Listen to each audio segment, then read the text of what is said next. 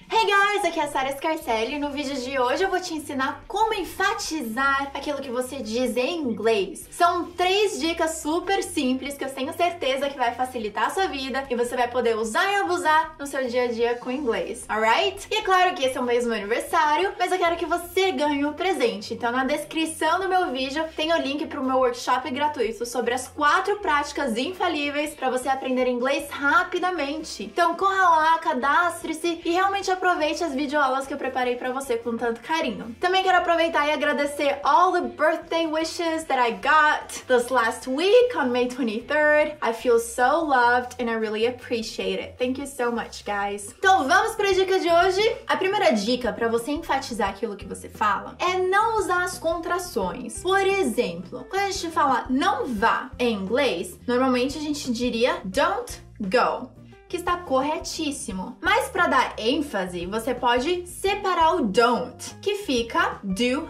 not. Então não vá em inglês do not go. Então vamos notar a diferença. Tem a forma com a contração don't go e tem a forma com a ênfase do not go. Porque eu sou forçada a falar o not. E por isso não fica em evidência. Do not go. Não faça isso. Don't do that. Ou do not do that. Deu pra notar? Uma dica simples, mas que faz toda a diferença e traz toda a ênfase que você quer para aquela frase. Help me! Do not start with help me! Outro exemplo, ele não conta a verdade. He doesn't tell the truth. Mas separando fica he does not tell the truth. Eu não fui para casa. I didn't go home. Dando ênfase, I did not go home. I did not go home. Eu não sei se tá fazendo sentido, mas para mim quando eu falo, fica muito claro essa diferença, essa ênfase. I did not go home para I didn't go home.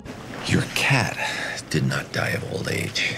Você não pode fazer isso. You may not do that. You may not do that. Você não deve fazer isso. You must not do that. Ao invés de mustn't. Ou you should not do that. Ou eu não posso fazer isso. I cannot do that. Ao invés de I can't do that. I cannot do that. Ou I cannot believe he said that. Or I cannot believe my eyes. Aquele drama. They cannot make me testify against you. Na forma positiva, quando a gente não tem um not, você também consegue enfatizar. Como? Não usando a contração. Por exemplo, eu vou retornar a sua ligação. Em inglês, I'll call you back. All ou I'll, né? Só que eu gosto de falar all. I'll call you back. Quero enfatizar, eu quebro essa contração. Eu falo I will call you back. Repeat after me. I will call you back. Você viu como esse will, ele traz uma entonação também? Ele traz essa ênfase. Eu vou falar com ela. I'll talk to her. Ou I will talk to her. Leave it to me. I will talk to her. e a última dica que você pode usar e abusar é que para enfatizar a sua resposta, você pode usar o do, does e did para criar uma ênfase. Por exemplo, eu quero café. Em inglês, I want coffee. Ok, eu já tô dizendo que eu quero café. Mas se eu quiser enfatizar enfatizar, eu posso usar do. Por exemplo, do what? que fica assim, eu quero, eu realmente quero, eu quero mesmo café. I do want coffee. Deu para sentir? I want coffee, I do want coffee. Que esse I do, ele confirma, é uma confirmação a mais, porque eu quero já confirma também. Mas o do dá uma confirmação a mais. I do want coffee. Eu quero ter certeza. I want to be sure. Eu quero mesmo ter certeza. Eu realmente quero ter certeza. I do want to be sure. And for now, I do invite you to come to my factory and be my guest for one whole day. Ela fez a lição de casa dela. She did her homework. Ela realmente fez, ou ela fez sim a lição de casa dela. She did do her homework. Então vamos lá, comparar. She did her homework. She did do her homework. She did do her homework. E com does, ele quer café, he wants coffee. Ele quer sim café, ele realmente quer café, ele quer café mesmo. Em inglês, he does want coffee.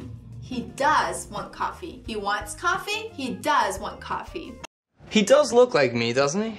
Eu fui para casa. I went home. Eu realmente fui para casa. Eu fui sim para casa. I did go home. I went home.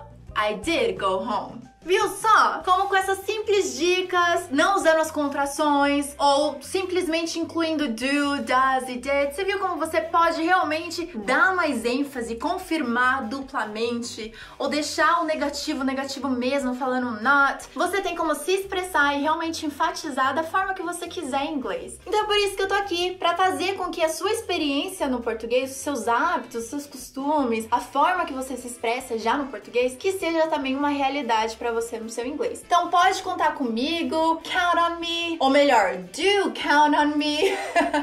Cause I'm here for you. Espero que você tenha gostado. Vale a pena dizer que tem outras formas de enfatizar também, só que usando outras palavras. E se você quiser, se você gostou desse vídeo, você pode dar um thumbs up. E se você quiser me escrever aqui nos comentários e pedir, eu posso fazer um outro vídeo para você com outras formas de dar ênfase àquilo que você fala em inglês. So, Thank you so much for watching. I'll see you next week or every day on social media. So I'll see you then.